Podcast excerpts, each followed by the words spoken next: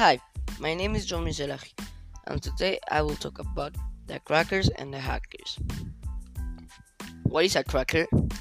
A cracker is someone who breaks to who breaks into someone else's computer system, often on a network, and tries to steal information to get rewards. So, what motivates a cracker? The challenge of removing copy protection was the strongest motivation, this desire for social participation, while rewarding was unimportant to crackers. Higher social status is a byproduct of cracking.